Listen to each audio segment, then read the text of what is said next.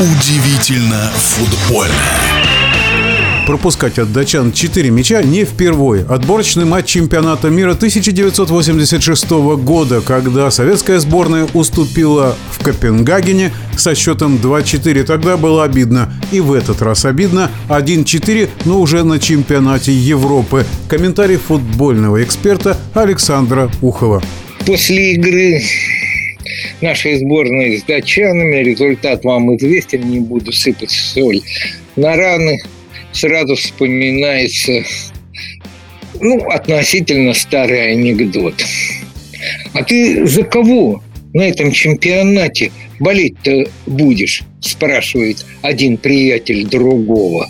Ну как за кого? За сборную России, отвечает он. Ну это понятно. А вот когда она из группы вылетит – и в плей-офф не попадет. Вот все так и произошло по анекдоту.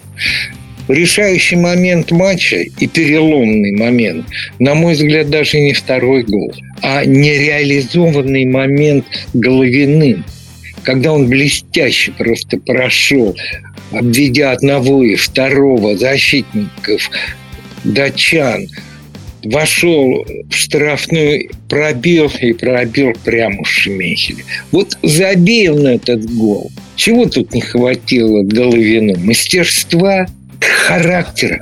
Но даже трудно сказать. Вот, на мой взгляд, это решающий момент матча. Дальше все пошло по накатанному и потому, как мы с вами и предполагали.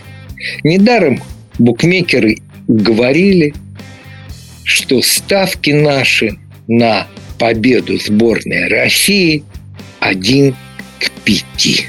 Ну и уж сошлюсь на самого себя, я ставил на то, что 60% наша команда проиграет. Увы, так оно и случилось. Что нас ждет впереди? Ну, давайте сейчас пока загадывать не будем, а надеяться на лучшее будем. В нашем эфире был первый вице-президент Федерации спортивных журналистов России Александр Ухов. Удивительно футбольное.